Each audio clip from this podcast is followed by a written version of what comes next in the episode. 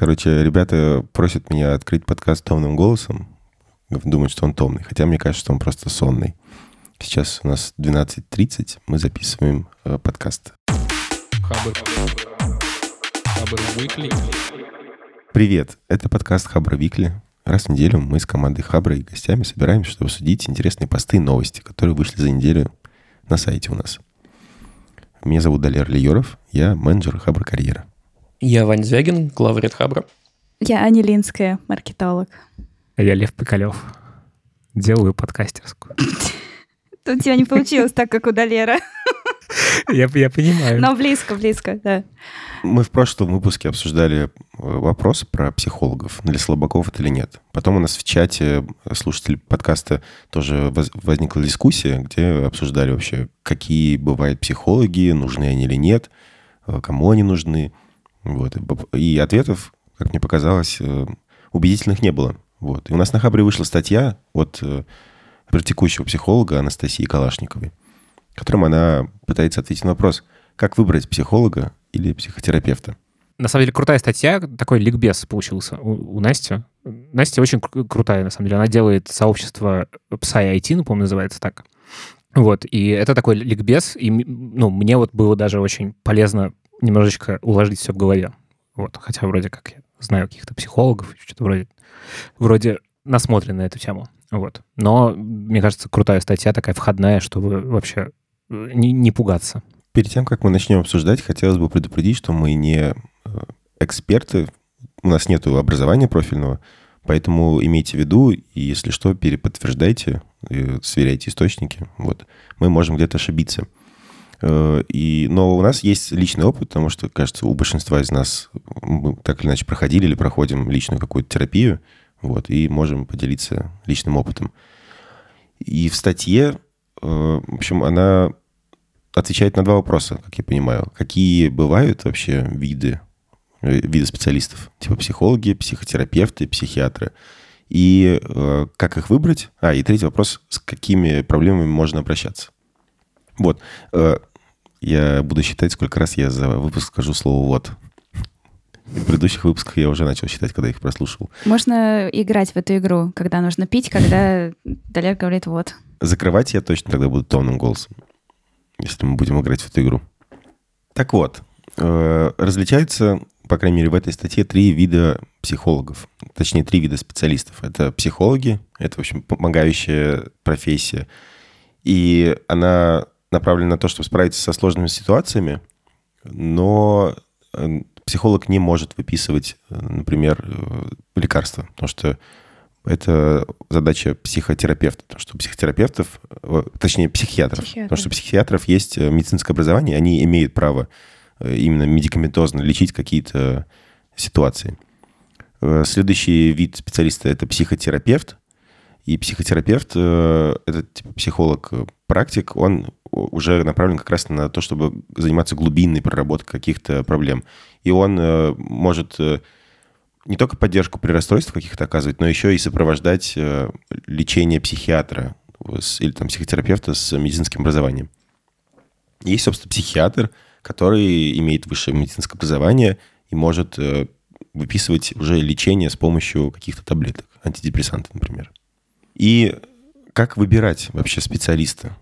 Короче, там самое вообще крутое, мне кажется, это, ну, какие-то пункты, которые помогают тебе хотя бы как-то сориентироваться. Ну, во-первых, круто, что, в общем, наконец-то стало понятно, что все эти три специалиста — это разные люди, и можно снять стигму, не знаю, с психолога, э, сти, ну, стигму психиатра и того, что ты, значит, с, с ума сошел. Хотя тоже в этом ничего плохого нету, это обычный доктор. Вот. А еще круто, что там рассказывается про супервизию и прохождение личной терапии у специалистов этих в общем, смысл в том, что э, мне еще понравилась там аналогия с код-ревью, что э, вот практикующие специалисты э, должны ну, если они хорошие специалисты, и вот именно к таким надо идти, они должны сверять свои часы и свое профессиональное, в общем, те вещи, которые они в практике свои делают. Поэтому э, по-хорошему у каждого такого специалиста должен быть еще один специалист, который э, как-то, ну, типа, ревьюет то, как ведет себя этот. То есть он ему рассказывает какие-то свои, э, свою практику, и э, тот э, делает, типа, код-ревью. Вот. И это, и это, короче, очень крутая штука, потому что ну, типа, во всех профессиях должен быть какое-то какое наставничество и э, помощь. А с психологом, как бы, на первый взгляд, кажется, что такое невозможно. Вот. Но на самом деле возможно. Это предусмотрели. И вот Настя пишет, что надо идти к тем, кто эту супервизию проходит, потому что это важно. Да, при том это не какая-то разовая история, это периодический процесс. То есть э, психолог, псих, ну, специалист, он постоянно проходит вот эту супервизию. И у него, у самого должна быть тоже личная практика. Ну, то есть он тоже должен как пациент, ну, как бы как... Анализант, э, да, да, ходить. И это прям можно спрашивать терапии. э, на первые сессии.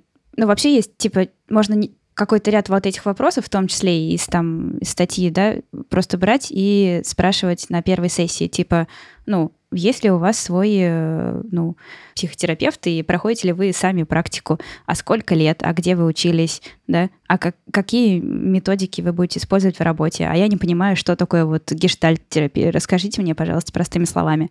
И это прям вот на все эти вопросы э, вам должны ответить. А если не могут ответить, то это повод задуматься как раз о том, что что-то здесь не так. Да, еще очень круто, что Настя описала, какие вещи не должен делать нормальный специалист. И там целый, соб- собственно, список о том, что, не знаю, типа, ненормально, когда э, вы встречаетесь в публичных местах каких-то, типа не в интимной какой-то обстановке, не знаю, в кабинете, а, не знаю, в кафе или в парке. Вот. э, Там ненормально, если эти отношения начинают перерастать в какие-то другие отношения. Короче, Настя описала прям по пунктам, какие вещи э, нормальные, когда у вас, значит, практика у психолога, а какие ненормальные. Вот, например, что, во-первых, нельзя навязывать, ни один нормальный психолог не будет навязывать свои услуги, он не будет вам говорить, вам точно надо, значит, приходить ко мне на терапию. Это неправильно, типа, это должно исходить от вас. Не допускается никакое, как бы, личное общение с, с клиентом, типа вне кабинета. То есть вы не можете пойти после того, как терапию прошли, э, пивка попить. В общем, это э, нарушит ход э, вашей терапии. Вот. Ну и понятно, что под запретом в этом смысле дружбы и всякие близкие отношения, никакой романтики, никакого, никаких сексуальных отношений. И вообще, ну, и- из тех разговоров с психологами, что я, э, что у меня были, э, еще важно, например, фильтровать свои соцсети, потому что это тоже может нарушить, как бы, ну, терапию. Вот для клиентов. Не знаю, не, фу- не публиковать фотки в купальнике, например. Потому что это может куда-то завести не туда. Вот, в общем, это такая довольно ответственная штука. Вот, но это дискуссионный вопрос, на самом деле, про фотки купальника. Да, но как бы кажется- вот та же самая Настя, я сейчас проспойлерю, э, у меня есть интервью с ней. Э, Настя очень крутая э, для подкаста Hot Flown Site. И, собственно, мы с ней говорили на многие эти темы. И там, ну, она довольно, в общем, резко высказывалась о том, что, ну, действительно не, не надо э, в соцсетях себя вести как-то так, чтобы, в общем, помешать своим клиентам. Ну, либо нужно просто делать соцсети закрытыми, и тогда все хорошо. Ну или так, да. Но тут, понимаешь, тут как бы такие ножницы есть, потому что, с одной стороны, как бы соцсети — это в том числе инструмент, в который тебе могут прийти люди и договориться с тобой о том, чтобы начать с тобой практику. Вот. Ну то есть тут как бы непонятно, что с этим делать. Либо ты вообще должен оттуда быть вычищен и на каких других площадках находиться, чтобы э, клиентов именно, клиенты к тебе могли прийти. Вот, Но тут нынешние соцсетки, я там не знаю, насколько ты там супер активно, может, я часть э, твоих соцсетей не вижу, ровно потому, что в соцсетях есть различные же фильтры теперь, типа только для близких друзей, для всех и все такое. Ты просто выбираешь кому-то, что показываешь, и вот, и так вообще Ну да. никаких проблем. Но и э, эти специалисты, они тоже принимают кодекс этики «не навреди», как и обычные врачи. С какими запросами приходить к психологу или к психотерапевту? Вообще с любыми. То есть если вы чувствуете какое-то беспокойство, волнение, тревогу на работе, чувствуете себя самозванцем, думаете, что будущего нету, и мы все, в общем, умрем, в общем, тревога, горе, смерть близких. Со всем этим можно обратиться и получить помощь. Ну, и даже не с такими большими вопросами, на самом деле. Ну, то есть ты перечислил такие какие-то очень глобальные, да, проблемы, но на самом деле, Мгм. даже если непонятно, что беспокоит, но кажется, что что-то беспокоит, и, и вот с этим уже можно идти. Когда ты такой, просто кажется, что что-то не так, но не понимаешь, что не так. Часто из каких-то маленьких э, случаев, которым ты внимания вообще не уделяешь, вылезают какие-то большие проблемы, о которых ты даже и не думал, не знал, что они у тебя есть, и что это все так работает. Оттуда корни идут. Расскажите про свой опыт вообще. Ну, то есть вот я все никак не начну, собственно, проходить терапию, хотя я понимаю, что мне это нужно уже. Вот, и я на легком старте. То есть у меня тудушка написать психотерапевту, которого я нашел, э, она перемещается, значит, день ото дня. Вот, но я надеюсь, она скоро, в общем, скоро я ее завершу, эту тудушку, и пойду. Вот, расскажите про свой опыт.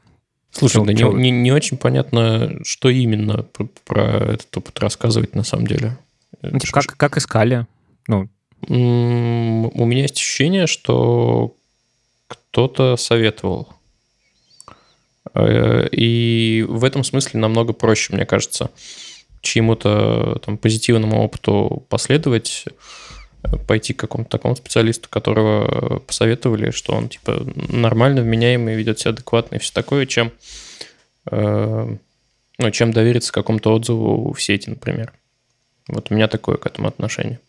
Вот э, звучит логично, да, но у меня, например, было наоборот. Э, Я была у трех, э, пробовала трех специалистов, и тот, которого мне посоветовали по личной рекомендации, э, с той у нас как-то совсем не зашло. Ну, Точнее, начиналось все нормально, но в итоге мне как-то показалось, в общем, какие-то сомнения были. И э, в методах, наверное, скорее просто, в тех, которые она использовала. И э, я вообще оттуда ушла очень некрасиво, просто, ну, просто там уехала в отпуск, а потом перестала как бы ей писать, и она перестала мне писать, и мы такие типа сделали вид, что ничего не было, что не было этих полу, полугода там терапии или сколько там было. а есть чувство вины? Это прям как отношения похоже. Но это и есть отношения в каком-то смысле. Да, да, да. формируется. Да-да, это они же, это так и должно быть, да. в, ну, в практике да- должны создаваться как будто бы твои отношения, воспроизводиться твои отношения с людьми, и ты прорабатываешь психологом то же самое, что у тебя происходит с другими людьми. Да. Ну, А потом через пять лет ты такая вспомнишь эту ситуацию и будешь прорабатывать ее. Кстати, да. Интересно. Слушай, вина, конечно, была, но это, ну да, но э, ок, ничего с этим не поделаешь. Э, На самом деле, да, так нельзя завершать практику. Нужна, нужны обязательно типа завершающие се- сессии, в которых вы Мгм. проговариваете, что, почему как бы вы расстаетесь и что вы успели как бы проговорить и так далее. Должна быть обязательно хотя бы одна. Типа такая ретроспектива Мгм. про ваши, И я нашел практику. своего психолога тоже по рекомендации. У меня была близкая подруга, у которой было очень э, с большой буквы непростое детство и юношество. И она пошла к своей психотерапевтке, и настолько у нее не- непросто- непростые ситуации были, и я видел прям э, эффект, э, как она с ними справлялась благодаря своей психотерапевтке. Я поэтому у меня большой кредит доверия и, в общем, уважение к ее специалисту. Я к ней обратился, чтобы она мне посоветовала либо как искать, либо, может быть, кого-то посоветовала. Вот. И я как-то, не задумываясь, прям принял ее рекомендацию. Это, в общем, ее ученица, возможно, была. Я не помню уже, честно говоря, подробности. Вот. И пошел к ней. И уже, получается, то ли 5 лет, то ли 6 лет с ней работаю. Это прям каждую неделю? Там, Первый год недели? было, кажется, или первые полгода было раз в неделю, а потом последние уже 4 года два раза в неделю. Мгм.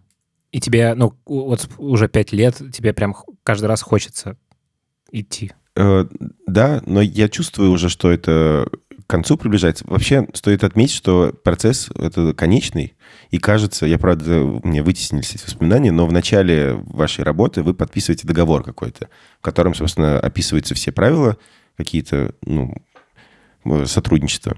И в том числе там прописывается, что это не бесконечный процесс, он конечный, и при каких-то условиях он закончится. Вот. Ну и там начнется этот этап э, прощания. И я чувствую, что там, в ближайшие год-два, может быть, это закончится у меня. Чувствуется какой-то конец. Я не подписывала договор. Я вот не помню тоже. И Причем не, не, не с, не с одним из э, терапевтов. Прикольно. Ну, может быть, договор. это какой-то устный, Устный, проговоренный устный, договор. да. Кстати, да, вот это тоже, ну, обязательно должно быть на первой сессии, устно э, должно быть проговорено, что вообще будет происходить, когда это закончится, с какой, да, как, ну, как вы будете работать и так далее. Ну, то есть устный договор, он должен быть точно. Я, кстати, в итоге нашла вот последнего психотерапевта, с которым работаю, на каком-то из сервисов, которые в прошлый раз э, мы обсуждали, которые были там в описании подкаста. Типа мета или альтер? Да, да, в каком-то из них, не помню в каком. И, ну, очень хорошо получилось. Прямо, ну, э, идет хорошо, да. Уже, наверное, больше полугода, кажется. Или полгода примерно. А ты чувствуешь, как тебе становится лучше? Наверное, да. Сначала было ощущение такое, что на самом деле нет, что ты как э, очень много разных э, неприятных вещей э, тебе нужно о них э, говорить и ну осознавать, признавать в себе их. Это неприятно. От них хочется избавиться и не думать о них, о, о них, да. Но избавляться от них точно нельзя. Их нужно как-то скорее ну принять в себе, в общем, проработать. И сначала казалось, что наоборот, все только хуже. И тем более, ну, я как бы пришла с таким запросом. Вообще, когда я пришла, я думала, что это будет на 10 э, сессий, экстренная какая-то помощь. Я, по-моему, я даже кому-то из вас это говорила. Далеру, кажется, не помню. Короче, что вот э, я думала, что я приду со своим вопросом, и вот мне только его нужно решить, и сейчас мы быстро справимся. Ну, а дальше я уже думала, дальше уже, может быть, там, ну, я подумаю, что дальше делать. Вот. Но оказалось, что нет. И скорее это работа на, ну, много лет, да. И хорошо. В общем, вопрос свой я так и не решила, хотя, может быть, только сейчас, типа, подхожу к его решению спустя полгода, да, думала, что это 10 занятий там всего. Но Слушай, ну, мне кажется, в любом случае это такой кумулятивный какой-то эффект, очень накопительный. да, Мгм. да, Сходу да. ни- ничего не получается. Нет, нет, на самом деле есть ситуации, в которых реально ты приходишь на там, ну, 5-10 э, там, сессий, когда ты прорабатываешь один конкретный вопрос, и, и вот если, если это он, и вы там на, первом, на первой сессии с терапевтом обсудили это, и э, терапевт сказал, да, действительно, мы с тобой попробуем это вот сейчас, да, целенаправленно в эту сторону копать, и за 10 сессий, ну, придем к этому ответу. Такое может быть, да. Просто это был не мой случай. Ну, я просто, наверное, к тому э, подвожу, что не стоит, наверное, рассчитывать на это, чтобы потом не было грустненько. Это в любом случае все Да. обговорится на первой сессии, опять Да. же. Ты никогда, ты не должен оставаться в неведении, а сколько мне там, ну, за два занятия мы справимся или за два года. Ну, это все должно прямо открыто проговариваться с терапевтом. И если не проговаривается, значит, опять же, что-то не так. И как раз, э, как я понимаю, суть э, вот процесса в том, что ты постепенно, очень э, комфортно для себя распутаешь все свои проблемы, а не радикально, резко, болезненно. И, кстати, Лев, вот ты говоришь, что ты откладываешь каждый день написать психологу. Я И каждые выходные. каждые выходные. Я- Я, я, кажется, откладывал этот процесс два или три года с того момента, как я понял, что я хочу и надо. То есть это значит, что я нормальный? Да, конечно, Конечно. нормально. Конечно. Я тоже, мне кажется, у меня примерно год э, длилось это, но я точно, ну, у меня просто сил не было, потому что для, для того, чтобы идти на терапию, мне кажется, нужно очень много моральных сил. Ну, эти силы требуются, чтобы решение принять, пойти, начать говорить. Это очень сложно, очень сложно. Поэтому откладывать нормально совершенно. Еще есть вопрос финансов, то, что это ну, не... Ну, кажется, и на самом деле так и есть, наверное, дорогое, что ли, Мгм. удовольствие. И, но стоит на это с другой точки зрения посмотреть, потому что психотерапия — это на самом деле инвестиция. Вы гораздо больше получите после того, как вы начнете работать, я так думаю. Что у вас могут как раз такие финансы тоже увеличиться. Ну, потому что вы как-то свои, себя меняете, вот, жизнь у вас меняется.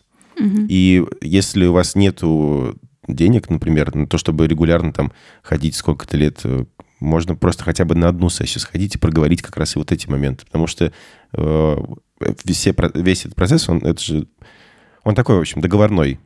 Вот Вдруг вы придумаете какое-то решение, э, и вы сможете там в вашем финансовом положении все равно ходить к психотерапевту.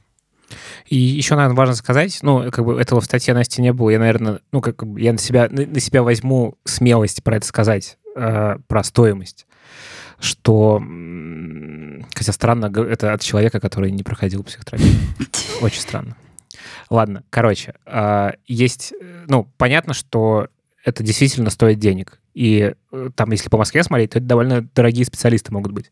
Вот. А, и, в принципе, можно пробовать и ходить к тем, кто начинает, точнее, э, в процессе обучения, то есть там есть несколько ступеней. Вот на первой ступени обычно, то есть там, ну, в зависимости от практики, оно разное, вот, но обычно так устроено, что первую ступень ты проходишь сам терапию, такая, типа, в каком-то смысле групповая терапия. А на второй ступени ты уже начинаешь какую-то практику брать. И, в принципе, можно идти к таким людям, которые начинают эту практику делать, опять же, потому что есть супервизия. Вот, потому что, как бы, ты э, в целом, в общем, можешь пойти к человеку супервизии и, э, ну, как-то он это все дело проделает. И, и в целом есть даже исследования, что начинающие специалисты, они иногда могут быть в некоторых случаях эффективнее, потому что ну, у них как-то типа мотивация такая. Вот они начинают, им интересно и хочется. Вот поэтому на самом деле можно найти довольно дешево психолога, вот, но важно э, по крайней мере, из тех разговоров, опять же, которые у меня были с, с разными специалистами, важно э, смотреть на себя и понимать, нормально тебе или нет, и не бояться менять специалиста и пробовать других. Вот. Раз уж мы про деньги заговорили, давайте прям, может, озвучим, это вокруг да около ходим, что ну, стандартная цена 3000 за э, сессию в Москве. Это да. ну, хорошие специалисты с опытом, а начинающие берут обычно за полторы. Вот. И выше трех тоже бывает, бывает и там и пять, и дальше. Это уже такие совсем супер-мега звезды. Но вот 3000, на это можно ориентироваться. И у меня вот первая моя психотерапевтка, она была как раз начинающая, но ну, вот мне, ну, у меня не получилось. И ну, я это было, это чувствовалось, что она тоже начинающая, хотя она была очень, э, ну, то есть не все равно профессионально себя вела, но вот с опытным mm-hmm. терапевтом, с большим опытом за плечами гораздо пошло лучше у меня. Ну да, ну тут как бы просто Тут еще такая тема, почему это вообще ну, должно стоить денег. Это на самом деле в этом есть психологический момент тоже, угу. что для тебя, во-первых, это должна быть какая-то, ну, в целом значимая сумма. То есть не просто ты там, типа, по цене чашки кофе проходишь терапию, потому что тогда будешь не так к этим отношениям относиться. Вот. И это, ну, должно стоить денег, и это часть этого самого договора вашей совместной работы. Вот. А, но э, я просто к тому, что э, ну, для некоторых людей 3000 за сессию — это прям неподъемная сумма. Mm-hmm. Это, ну, как бы, когда у тебя вообще нет денег, то 3000 ты не, не найдешь себе, даже если ты будешь думать, что это тебе принесет какую-то пользу. И э, даже с такими ограничениями можно попытаться найти специалиста, который будет по карману и, ну, опять же, чтобы эта сумма была для себя все-таки как-то значима, не просто что-то типа около бесплатное. И... Да, вот. и 3000, хотел просто обратить внимание, что это ориентир. То есть если вот цена будет ниже или выше, это не значит, что специалист будет хуже или лучше. Ну да, на самом деле. Ну, то есть э, это может быть и 3, и 5, и 10 тысяч на самом деле. Ну, то есть такие цены тоже встречал. Это, в общем, ну, тоже не, характер... не то чтобы характеризует. Ну да, да, это просто средние. А еще же есть, например, если ну прям тяжело с бюджетом, есть э, групповая терапия. И даже есть бесплатные разные государственные какие-то психологи, я знаю, еще где-то в центрах угу. поддержки.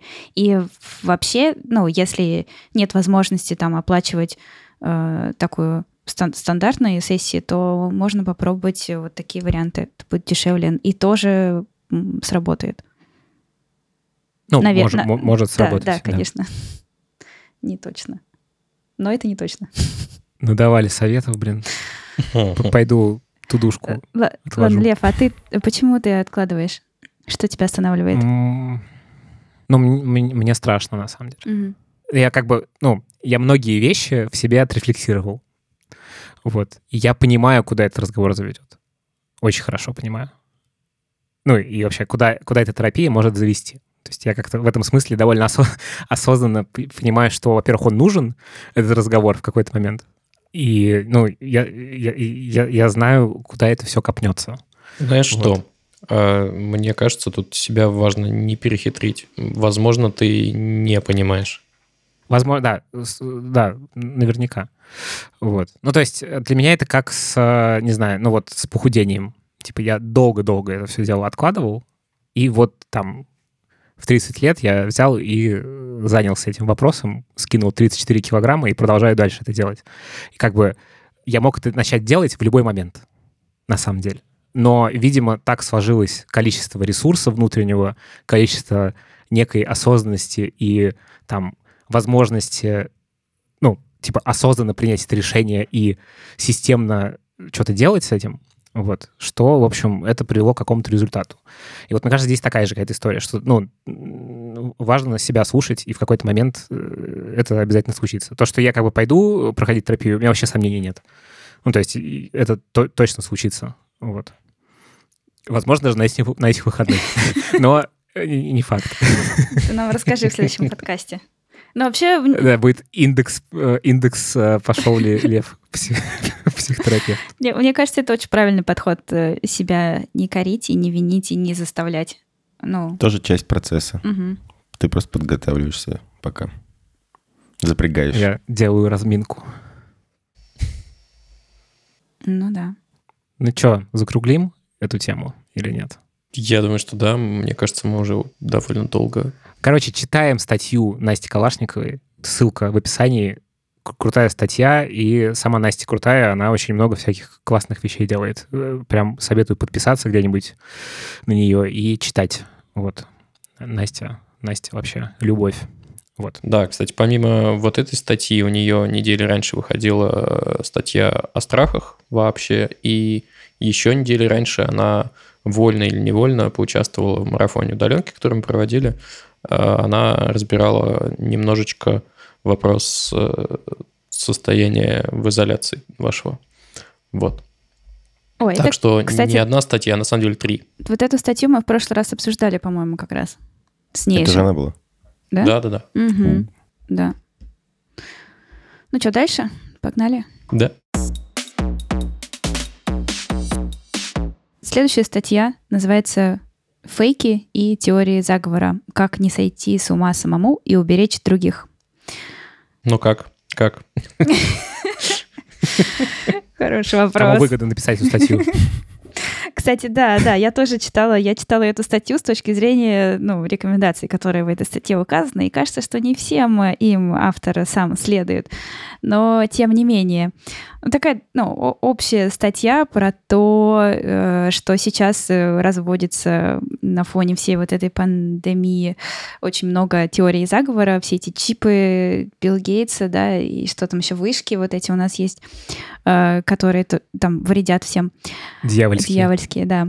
И эм, как бы описывается, как можно фейки и такие вот э, лже э, теории вычислить, э, что делать, если есть много времени, и как э, самому как-то факт-чекинг проводить, и э, что делать с теми, кто в эти теории заговора верит.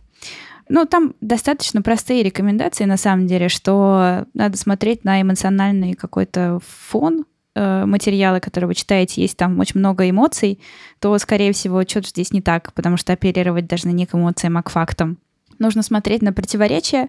Если вдруг э, какая-то один тезис э, противоречит другому, тоже сразу можно смело испытывать сомнения по поводу того, о чем говорится. И проверять такие три вещи важных автора, где опубликовано и на что ссылается. Вот. Кстати, про где опубликовано, вот у меня прям это очень часто работает. Хотя в последнее время такого не было, но раньше я помню было, что вдруг где-то мне там какая-то лента новостей приносит статью.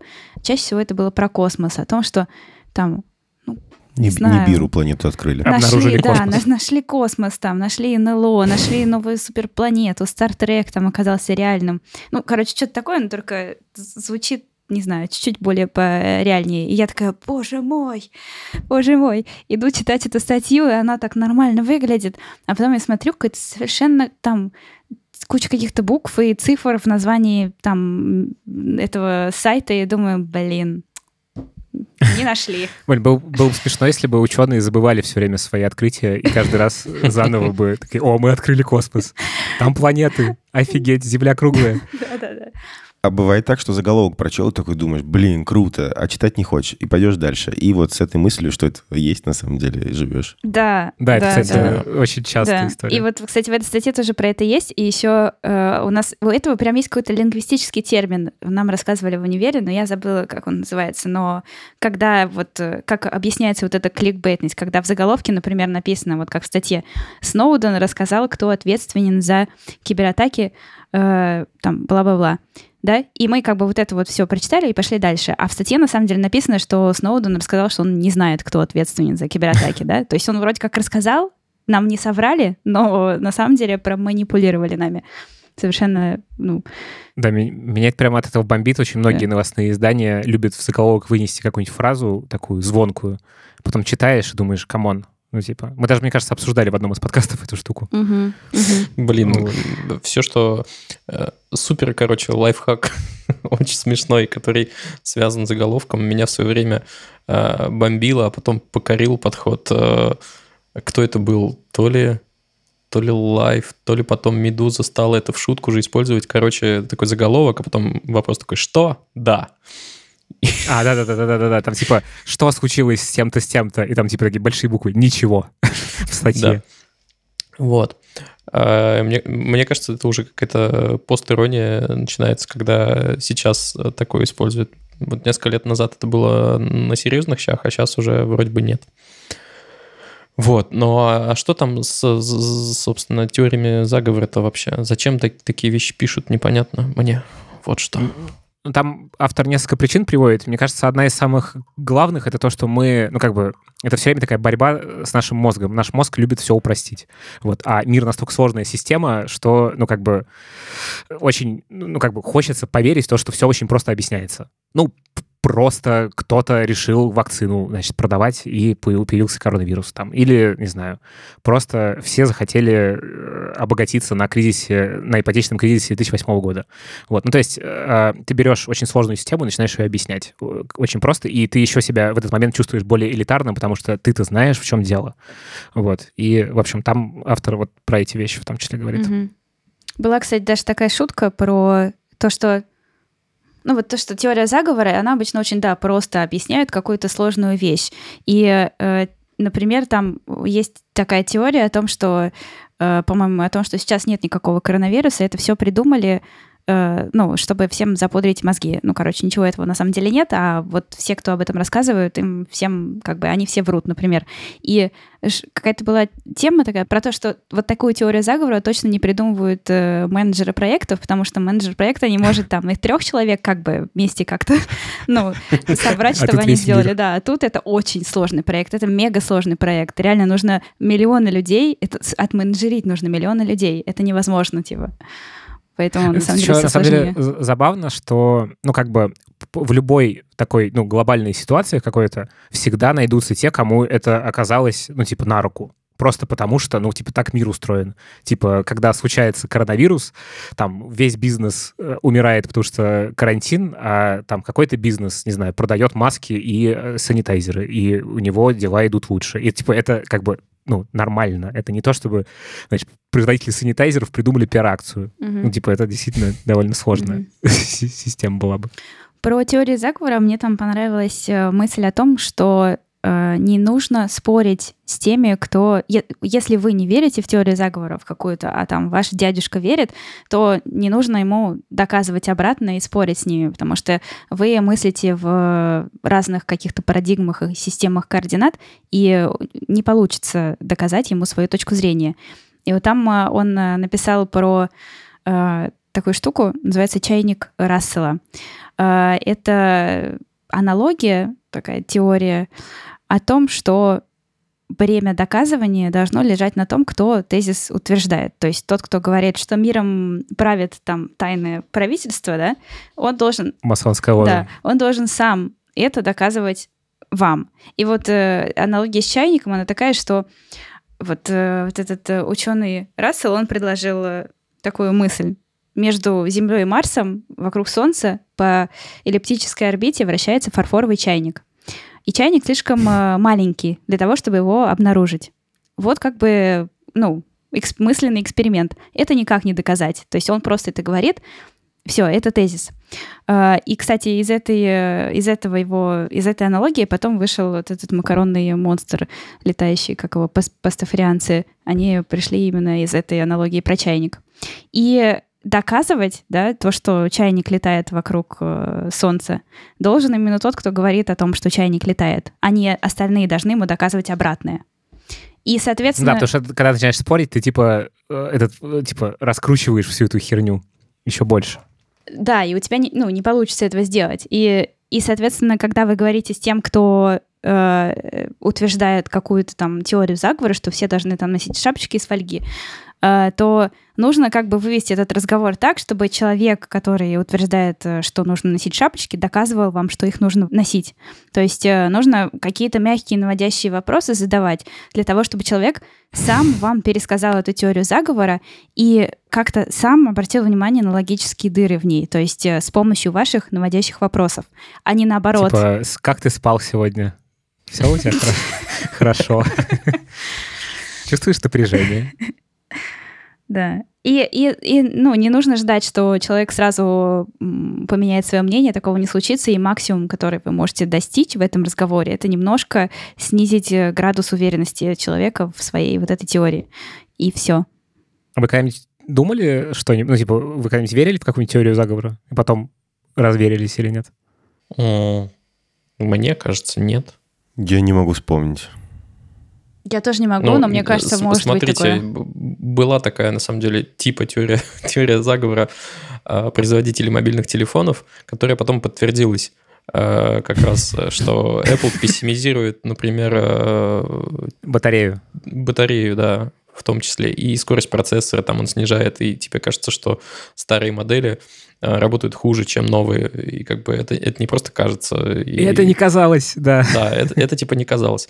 Но вот когда все говорили, что, ну, типа, как будто бы такое происходит, но еще не было доказано, э, у меня внутри боролись э, две как бы сущности. Одна говорила, да ну come on, это теория заговора, а другая, ну, я же вижу это тоже. И, и так как будто бы происходит. Вот э, такая была дилемма. А так в целом, мне кажется, нет. Я довольно рассудительный молодой человек. Почти все верят про ссылку в первом комментарии. Я вот какое-то время верил, потом почитал статью, что это не доказано, оказывается. В Фейсбуке. Типа, ссылка в комментарии. Никто не ставит ссылку в посте. Ну, многие не ставят. Потому что якобы Facebook э, понижает выдачи в ленте в эти посты, поэтому ребята ставят ссылки в комментарии. Я один из них. Ну, это не работает, да. Но э, кто-то говорит, что работает, типа, что это доказано. Я вот читал статью какую-то на VC, где это эксперимент проводили. И там, ну, не смогли однозначно доказать. Блин, ну, так как я вот работаю в маркетинге, и там с SMM тоже много связано, и у меня куча там, типа, всяких друзей и коллег, э, которые тоже в этой сфере работают, и там, ну, очень рано ее развенчали в моем окружении, по крайней мере, что это не работает. У меня на прошлой неделе была замечательная история, когда я был уверен, что это работает. То есть Facebook максимально пессимизировал меня. Значит, э, я написал пост, и я думаю, ну ладно, поставлю ссылку в нем. Так и быть. Все это предрассудки, ничего. Вот, поставил ссылку, и пост не лайкал никто. Я расстроился. Вот. А потом, э, спустя неделю, собственно, мне написал человек, о котором этот пост, говорит, ты напишешь пост в Фейсбуке или нет? Я говорю, что? Пошел смотреть, а он под замочком оказался. Вот, так что... Слушай, на, на самом деле у Фейсбука дико сложный алгоритм ранжирования материалов, и там бесконечное количество факторов, которые меняются чуть ли не каждую неделю, и поэтому Но было бы смешно, если бы они такие, типа как слепые кот- кот- котята такие. «Э, Что, ссылка в комментарии? Блин, мы не можем определить это. э, Поднимем пост максимально высоко. Там же нет ссылки в посте. Вот, ну то есть, типа... Да, э, да. А может, может Конечно, они это знают. там, наверное, есть специальные типа модераторы, такие миньоны, которые отслеживают, типа ссылка где в комментарии, нет, и на кнопку напускают пропустить или там, или не пропустить. Да, когда ты, типа, пишешь, значит, вместо точки какой-нибудь дот, типа, то они такие просто, где ссылка, что? Я ничего не вижу. У подкастеров, мне кажется, тоже есть такая... Ну, Лев скажет, что это правда. Ну, То, что если ты пишешь в- Apple подкастах комментарий к подкасту и ставишь оценку, то он как бы поднимается. Но и это не совсем так. Э, Когда единовременно какое-то количество людей приходит и это делает, А. то подкаст поднимается. То есть это, э, скорее всего, логично. То есть никто не знает этот алгоритм, Мгм. на самом деле, кроме тех, кто его сделал. А то я подозреваю, что некоторые алгоритмы, которые сделали большие компании, они сами же своей жизнью уже живут. У них отдельные офисы, там они типа сами все решают, эти алгоритмы. Вот. А люди такие, а, ну окей, значит, тоже их изучают, которые в этой компании работают. Ну, короче, а, э, Apple должен видеть динамику какую-то. Типа, пришло, много людей подписалось резко. Причем, ну, не то, что прям абсолютно много, а в смысле, что тренд крутой. Вот. И там пришли, поставили оценку, написали отзыв. В общем, в этом смысле, кажется, эта штука работает. Но, опять же, это слова человека, который под замочком опубликовал статью с ссылкой. Вот, так что не верьте мне, пожалуйста. У, у меня есть стыдная история, кажется. Я не помню, рассказывал вам или нет. Про теории заговоров тоже. Вот недавно был случай с Биллом Гейтсом, да, который всех чипировать хотел. И Да, на всякий случай, он не хотел... Типа, стоп, стоп. Я однажды... Стыдно вспоминать, потому что я вообще не понимаю, как в моей жизни такое произошло. Э, Есть вот эти RFID-метки, да, это чипы, которые можно вживить в руку, там, и с помощью них расплачиваться, двери открывать и так Мгм. далее. И я как-то в институте делал курсовую на полном серьезе, э, ну, курсовой, типа реферат, скорее всего, чуть попроще, про RFID-метку. И не просто про RFID-метку, а типа увязывал это с э, числом зверя, с печати зверя. Про то, что я цитаты из Библии там вставлял. Ну, э, в Библии, кажется, есть, если я, конечно, правильно нагуглил. У кого, типа, не будет этой метки, тот будет, типа, вне общества, грубо говоря. Вот. Э, Мне очень нравится, как ты вначале говоришь, не, ни- ни- никогда. Я, я не знаю, как так вышло. Я, я, я пол жизни своей не помню, вот о чем, о чем я еще задумался. Мне Было кажется, бы как с классно цыганами. поговорить это про как это. с цыганами. Ты вроде такой, все понятно, цыгане. Потом раз, и у тебя нет кошелька. Наверное. Подожди, а ты... Я просто... Ты уже, да, много раз рассказывал про это, но Подожди, я думала, ты, что ты... ты выступил с, с этим докладом или Я нет? выступил, там сидел декан мой, по-моему, а декан мой, ну, очень умный человек. Очень умный человек. И, видимо, Э, вежливый. Воз- Возможно, и- возможно, я просто был, не знаю, пустым местом каким-то, серым пятном таким. К счастью, в этот раз я был таким, если, там- если был. Э, Так ты Но мне уже не стыдно, мне уже смешно скорее. Отчасти-то это правда сейчас, если посмотреть. Но реально, если у тебя нету телефонов, Пропуска. телефона, да, пропуска, сим-карты, банковского счета, то жизнь твоя, ну, как бы действительно будет не очень удобной. И что-то в этом есть. Но понятное дело, что это все, естественно, э, преувеличение, но Блин, я очень, на самом деле, как-то... какой-то, зд- какая-то мысль, зерно здравое, чуть-чуть, какая-то пелюшечку здесь, мне кажется, есть все-таки. Мне кажется, очень круто, что ты про это рассказал. Не знаю, я как-то тебе шлю респектос. Спасибо. Тоже фигня. э, Я бы не решился.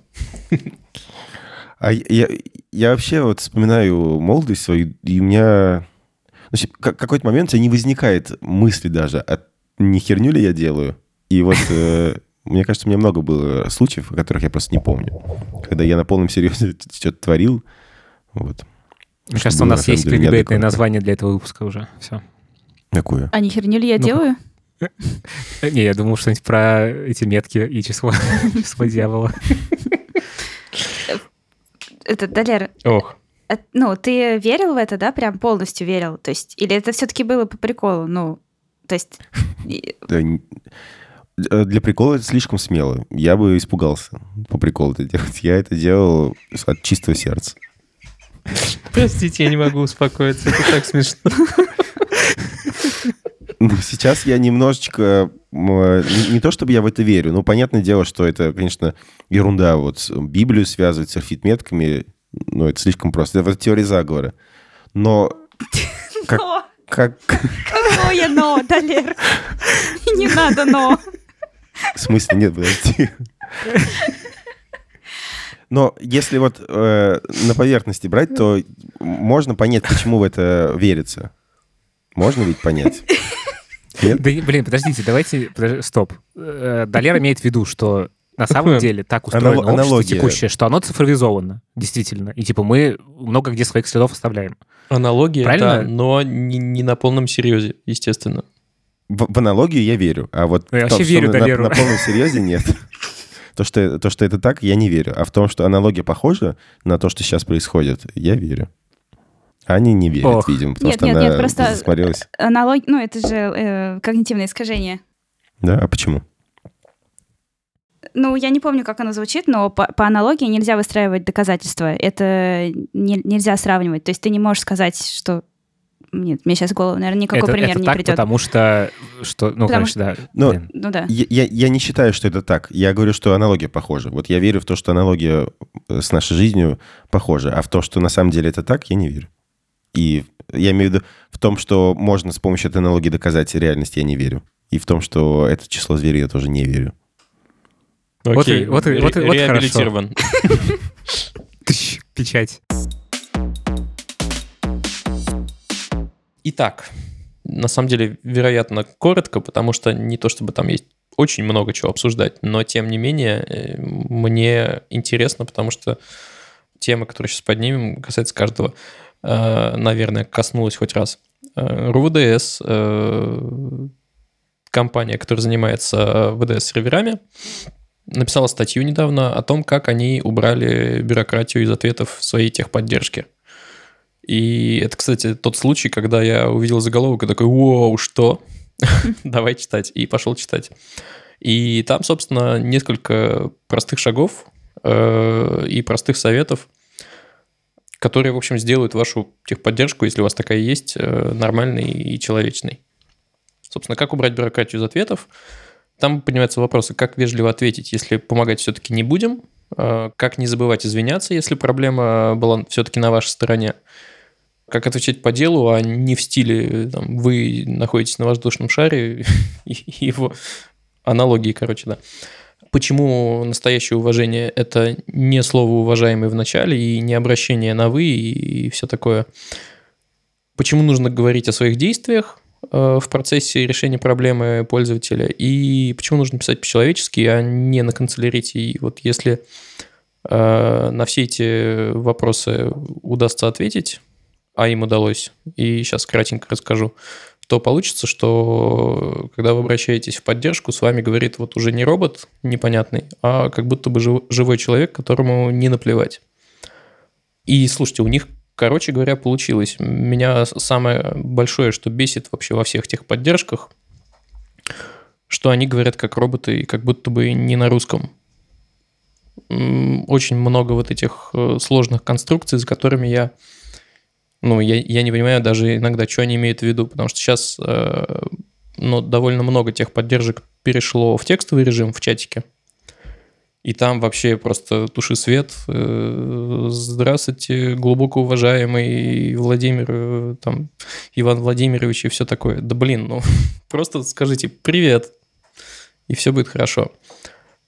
Я не понимаю, к чему я веду.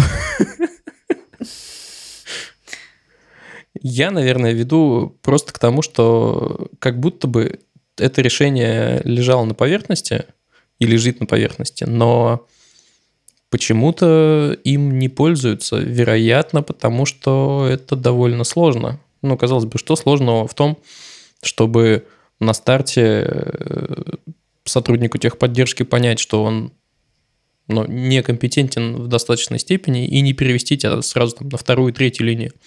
И не сказать по-человечески, сорян, я не знаю, но сейчас я попытаюсь, погоди. Вот, а не отвечать с шаблоном, что, ну, не знаю, ну просто на отвали. А, Вероятно, вопрос в том, что нужно много денег потратить на то, чтобы переобучить человеков в службе поддержки, нанять, возможно, новых человеков, а старых уволить, потому что не всех можно переобучить. Тут еще важно, что ну, во всех этих службах поддержки очень высокая теку- текучесть э, кадров. Ну, просто потому что эта работа воспринимается как временная, и, в общем, ну, понятно, что в таком случае ты либо скрипто- скриптуешься очень сильно и как бы, ну, работаешь работу вот так. Ну, либо нанимаешь людей, которые очень вовлечены и хотят именно этим заниматься. Мне кажется, это очень сложная задача. Ну, вот мне э, вопрос после этой статьи, я, я прямо увидела заголовок и тоже кинулась ее читать, потому что это большая боль тоже. И э, не нашла ответа на вопрос, как они это сделали это в итоге. То есть э, там, по-моему, статья про то, ну, как... э, Ну, вот- они, насколько я понимаю, они потратились на обучение довольно здорово. Мгм. Ну да.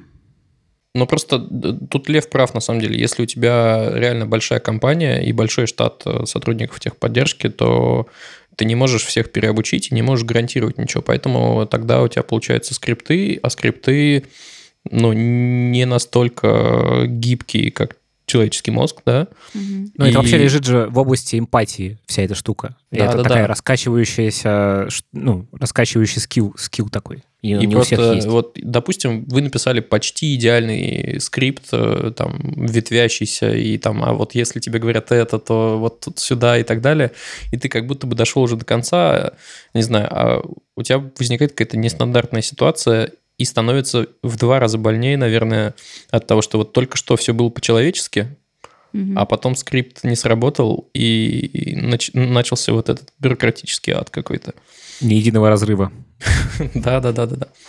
Э, я вот еще что хочу сказать. Э, это классная статья, написанная со стороны ну, компании.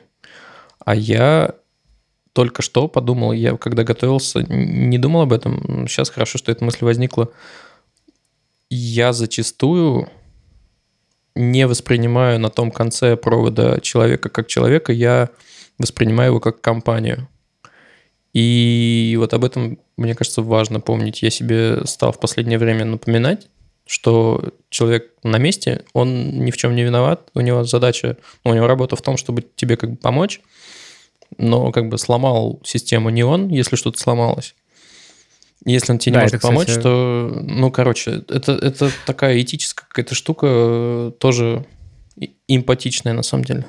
Вот еще, на самом деле, интересно, что когда ты на, на месте клиента, который обращается в службу поддержки, и когда к тебе очень по-человечески отнеслись, то есть как раз как бы э, как человек на том конце провода, ты это запоминаешь, блин, на всю жизнь эти истории. Тебе прям классно, что с тобой, типа, поговорили нормально, и ты как бы и компанию запомнишь, вот, типа, и человека как-то процессируешь все вместе. То есть тут как бы с одной стороны, типа, если косячит, то помни, что этот человек не виноват, типа, ну да, а да, с другой да. стороны, очень, все равно ты ждешь этого. Очень нравится, что это Ваня сейчас говорит, потому что это одни из э, самых ярких моих воспоминаний из офиса. Это то, когда Ваня, сидящий справа, а слева от меня, вдруг э, взрывался, вставал, начинал матом покрывать кого-то в трубке, типа, ну там, да говори же ты как человек.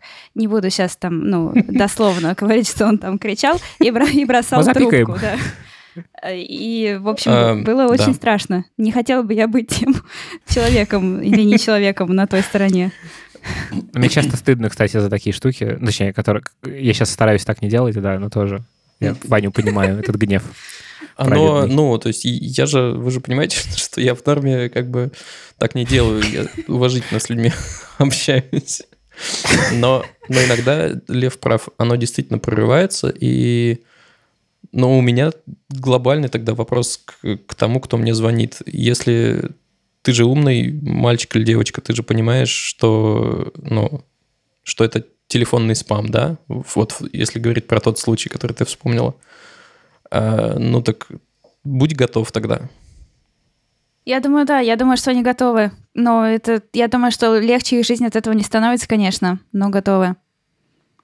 Я, я обычно просто, когда как только слышу, я сразу говорю, ну, просто типа нет, спасибо, до нет. свидания, и кладу трубку, да. И это прям, я считаю, что это моя победа, потому что э, когда-то давно я так не могла делать, и я слушала и говорила нет, спасибо, а они меня спрашивали... Типа личные границы? Ты свои начала лучше чувствовать? Не знаю, границы, не границы, время, наверное, скорее ценить. Не знаю. Ну, в общем, раньше мне было их жалко, и я отвечала, они пытались искать мои, типа, потребности, и э, как, ну, у них, у них вот это по скрипту, типа... А почему вы да, не хотите почему, по- да. послушать? А вот, может быть, э, но, но на это у нас тоже, типа, есть свой аргумент там. А вот кредит классный. Да. И вообще. А вы что-нибудь, вы что-нибудь слышали о, о, чипировании? Ты такой, о. А, знаете, о чем еще подумал? А, вот мы говорим именно об общении, но зачастую все эти шероховатости э, и весь негатив мог бы решиться, если бы э, компания потратила деньги там не на скриптование диалогов и, и на все прочее, а на объединение, например, баз данных в одну базу данных. Черт побери, мне регулярно звонит Билайн и спрашивает там, ой, а почему вы отключили у нас интернет э, и больше им не пользуетесь? На что я часто терпеливо, иногда нетерпеливо отвечаю, что Ребзя, на самом деле, я вас давно просил не звонить мне по таким поводам, просил поставить галочку, записать себе там прям красненьким пометить. И они говорят, блин, чувак, как бы, ну у нас разные базы, я просто обзваниваю, ничего личного. Я говорю, Ё, можно же объединить базы. Э, вот это меня до сих пор бесит, э, но я стараюсь, в общем, быть чуваком с дзеном. Побольше медитировать. У вас э, есть какие-то супер примеры общения с техподдержкой либо в позитивном ключе, либо наоборот в негативном, может быть? Я недавно отправлял посылку через ДЭК. СДЭК — это транспортная компания из Москвы в Самару.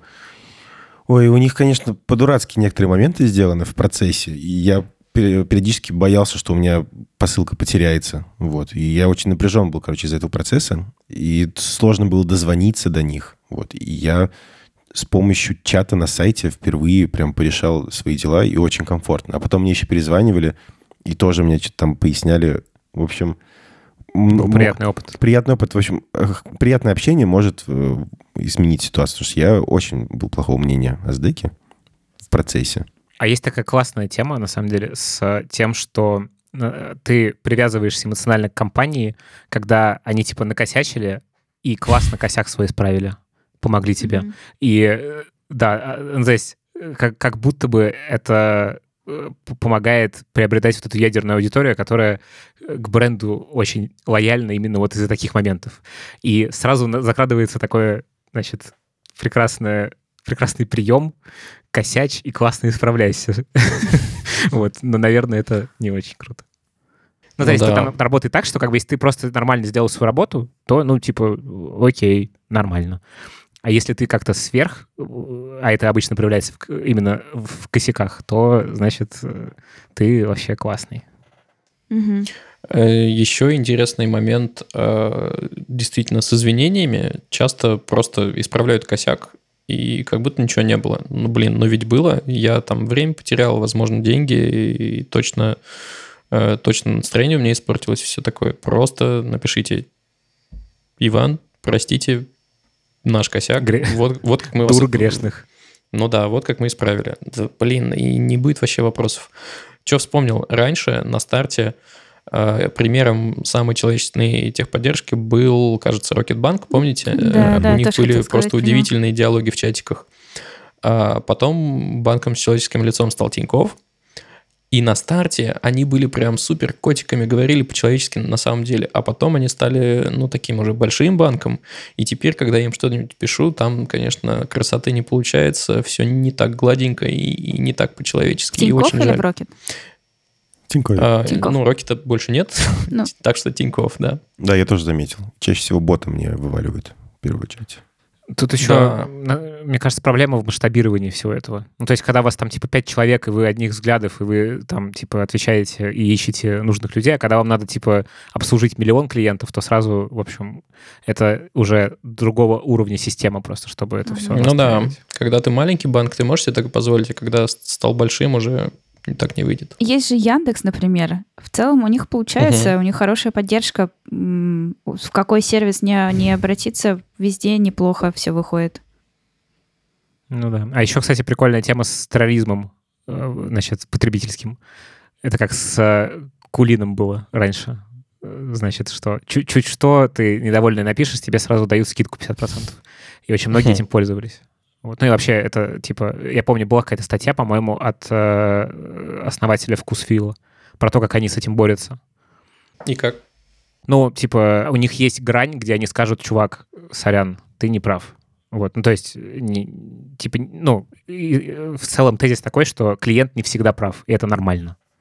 Это, Слушай, типа, да, тут вопрос, отношения. вопрос ровно в том, что, как они это скажут. Если они скажут это как робот, и ты такой сидишь и черт Не, побери. они нормально, они нормально как раз говорят, да. Вот, если, если тебе человек скажет, что ты не прав, э, у тебя, мне кажется, гнева возникнет намного меньше, и ну, все, все глаже пройдет, э, чем если это будет э, там, ну, какая-то гигантская бюрократическая машина, и ты такой сидишь и сделать уже ничего не можешь.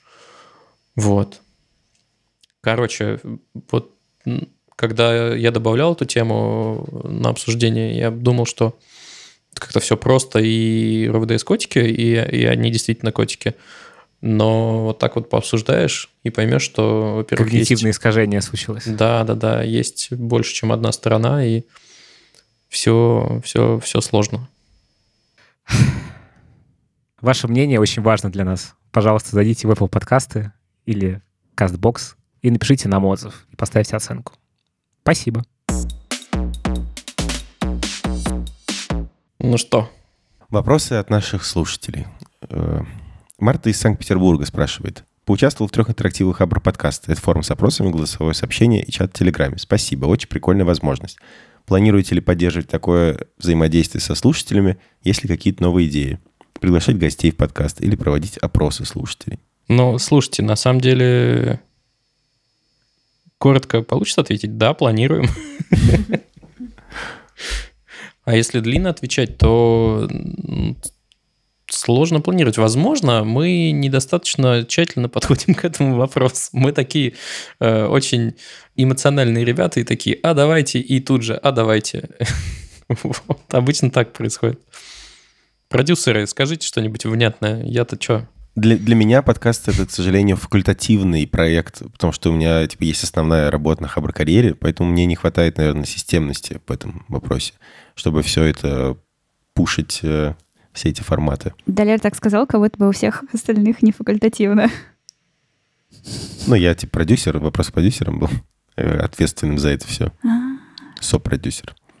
Ну, короче, я бы я бы очень хотел, чтобы это все было, и я в целом готов какую-то часть времени на это выделить, можем поштурмить. Мне кажется, классно, что такой запрос пришел, и, ну, мне кажется, все равно в какой-то момент все приведет к тому, что это будут какие-то лайв-встречи, ну, когда можно будет делать лайв-встречи, вот, ну и вообще какой-то интерактив. И идея с э, слушателем в, в гостях у подкаста, мне кажется, клевая. Да, у меня были тоже такие мысли позвать. Сейчас, наверное, это проще сделать, можно кого-нибудь подключить, возможно. Надо подумать. А после... Почему продюсеры уходят думать? А после карантина вот Лев предлагал лайв-встречу нам организовать в Москве. Да. Живую запись. Можно трансляцию сделать на Ютубе. Из Зума. Или делать стримы еще, кстати. Ну, короче, есть над чем подумать. Просто, на самом деле, ребята, поймите, э, когда это перерастает ну, в, в некую регулярную, может быть, приятную, но все-таки рутину, это занимает какой-то кусок твоего рабочего времени. Организовывать стримы и вот это все, это еще больше времени, и тогда, ну, тогда нам нужно, наверное, перестать быть там главредом Хабра и менеджером, там, и маркетологом, и э, ну, заниматься полностью подкастом. А это все-таки действительно факультативная история. Но мы будем стараться, Но. потому что да. все равно интересно. Да, очень да. драйвит. Если у вас есть Но. какие-то идеи, то кидайте их в чат. Да. Что, следующий? Сана Такахаси спрашивает, как вы относитесь к аниме и манге? Какое ваше любимое аниме? Любимая манга? Во-первых, я смутно представляю себе разницу между аниме и мангой. Ну, то есть я на самом деле я знаю разницу, но э, могу путаться в показаниях. Э, из... Э, короче, мне нравятся полнометражные а, а, аниме-мультики, хотя, может быть, это манга, я... Вот, видите, я уже начал Нет, это, это аниме. Скорее всего, это, это не то, ни другое. Ты про «Ходячий замок»? Да, да, да. Это, по-моему, не то, ни другое, насколько я понимаю. Ну, да? что-то такое более адаптированное. А мне кажется, это аниме, получается. нет? Манга, манга кажется, это же аниме. вот бумажное. Бум... Манга это комикс. комикс бумажное аниме, скажем так. Вот типа... Ну, ну, ну да. да. Просто на основе манги часто делают, снимают аниме. Вот. Да. Из этих сюжетов. А вот эти все всякие эм, Sailor Moon, Гриндайзеры и прочее, это что? Аниме. Аниме. Ну вот это а осталось... А покемоны вот это аниме? Тогда. Да. Ну, покемоны Наверное. тогда мне нравятся с детства. Но я в последнее время, на самом деле, приглядываюсь. Мне кажется, начну смотреть скоро. Вот, например, э, Евангелион есть такой, да? Есть, да. Вот, О, я... это очень круто. Ничего толком про него не знаю, но почему-то хотел посмотреть. Я могу, кстати, гениальное аниме посоветовать, одно из моих любимых. Я просто не очень много его смотрел, но как-то у меня был друг, который меня на это дело, в общем, мне показывал какие-то штуки. Мгм. Вот, короче, есть такое аниме, называется «Муши-муши». Вот, и это гениально совершенно. Я вам очень советую, там офигенный саундтрек, и там очень крутые истории, и там очень, э, ну, как бы там много фольклори- фольклористики японской в этом. Муши, муши. И это прям реально очень интересная штука. Вот. Я «Тетрадь смерти» смотрела, отлично, мне очень нравилось. Тоже хорошо. Клевая Вот тема, так да. вот подумаешь и осознаешь, что на самом деле смотрел много аниме. Мгм. И, и я а даже... потом в комментах нас будут исправлять, что это не аниме, а аниме. Да. Еще я читала э, мангу, но вот мне кажется, это единственную мангу, которую я читала, называется «Спираль», по-моему. Это, не знаете, не слышали такого? Очень Ну. прикольная штука. Это такая типа хоррор, хоррор, манга-хоррор. Э, До этого я не представляла себе, что может быть хоррор-манга, но может быть. И было круто. А страшно было? Мгм. Ого. Еще есть классное аниме, которое про хикикамори. Вы знаете, что такое хикикамори? Ну, э- эти затворники, типа, да, А. японские. Да, тогда да. Да.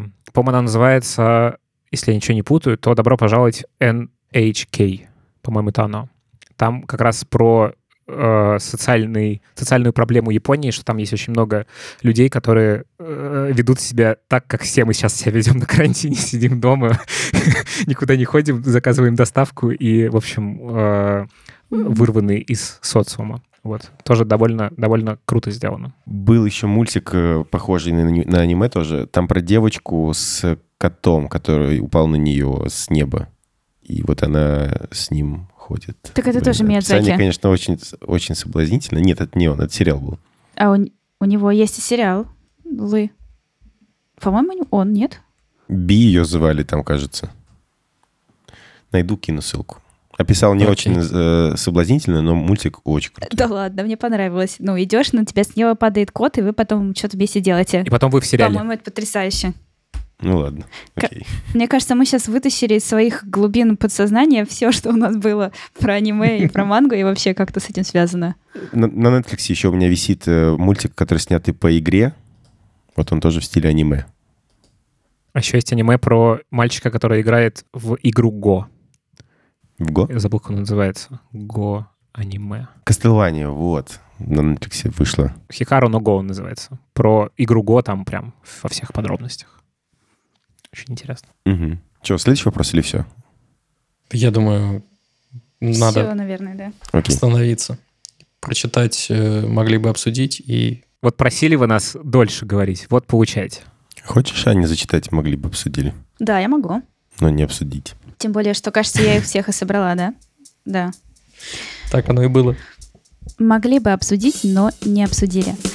Небольшая история о биоразлагаемых пакетах в России. Это прикольная статья, в которой э, чувак э, купил пакеты несколько разных в 2014 году, зарыл их у себя во дворе на даче и потом фоткал их каждый год, что с ними происходило.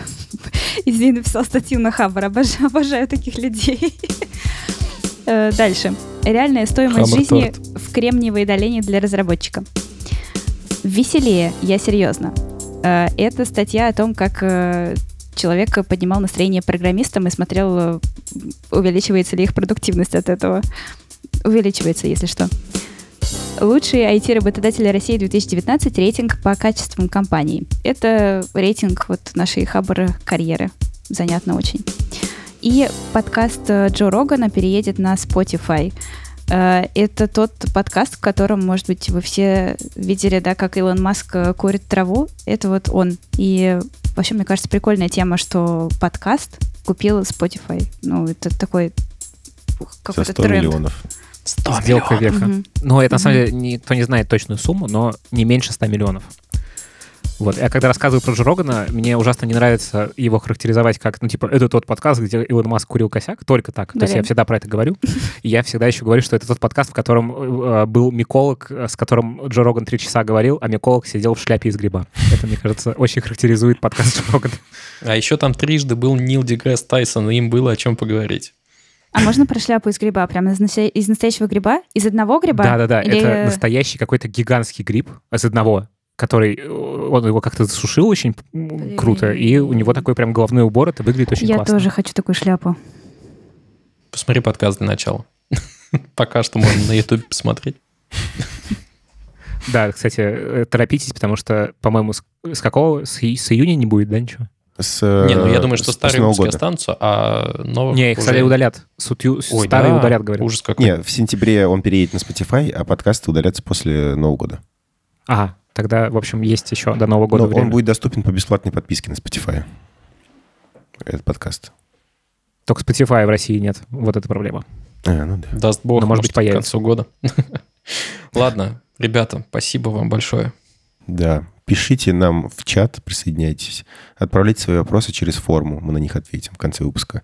Ставьте оценки, комментарии пишите. Вот. Любим вас. Всего вам доброго. Пока. Пока-пока. Пока. Так Ты мило. записал вот это последнее вот? У тебя есть счетчик? Последний вот. А, Блин, я, потом вот. пересчит- я пересчитаю потом последний, ну, все вот в этом выпуске. И скажу вам. Не, давай конкурс Блин, устроим. давайте, Посчитайте все. давайте да. поиграем. Просто можно Подожди, переслушать Лев и... прав. Давайте устроим конкурс. Э, Да? Давайте. А, ш- А а что что подарим? подарим, да? Акцию, которая ничего не, Не стоит. знаю. Я, я могу какую-нибудь книжку кому-нибудь отправить. Давайте так. Давайте. Прикольно. Окей, э, Ребзя, короче, конкурс такой. Я пока не знаю правил, на ходу буду сейчас сочинять. А, Посчитайте, пожалуйста, количество сказанных в этом подкасте вот э, слов паразитов, я имею в виду. Не-не, Первый, кто... подожди, это важно. Сло- Всех слов паразитов или только вот? Только вот, О. во-первых, а во-вторых, э, это значит, что кто-то из нас четверых должен посчитать, чтобы знать правильный ответ. Да. И Ну, вс- это будет Далер. А нам Это нужны, легко. а нам нужны вот, которые только Далер говорит, или все мы говорим вот? Далер. Только Далер. Мгм. Да. Так, окей, еще раз. Ребята, посчитайте, пожалуйста, сколько раз в этом подкасте Далер говорит э, слово «паразит» «вот». Первый, кто сосчитает и отправит э, на адрес какой Далер? Hello, собака, хабар, дефис, подкаст.ком. Давайте Вот. подарим э, «Пиши, сокращай».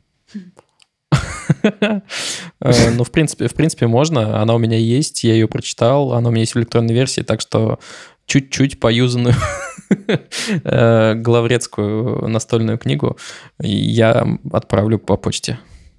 Такая инфа. А еще такой есть вопрос тогда. А если это было не слово паразит, а, например, там Далер сказал, вот в этом выпуске подкаста, это считается как вот или нет? Нет, Это не паразит. это не паразит. Мгм. Вот. А, а кто победит? Кто первый это сделает? Или Да, тот да, да. единственный, Да, да, кто Да, это да, сделает? да, да. Кто первый? У меня уже есть книжка, сейчас сокращай. Ой, ладно. Вот, вот Э, такие пироги. Да. Пора и дела делать всякие. Пока. Да. Пока. Всем пока. Пока. Присылайте свои записи, друзья. Хабр. Хабр Weekly.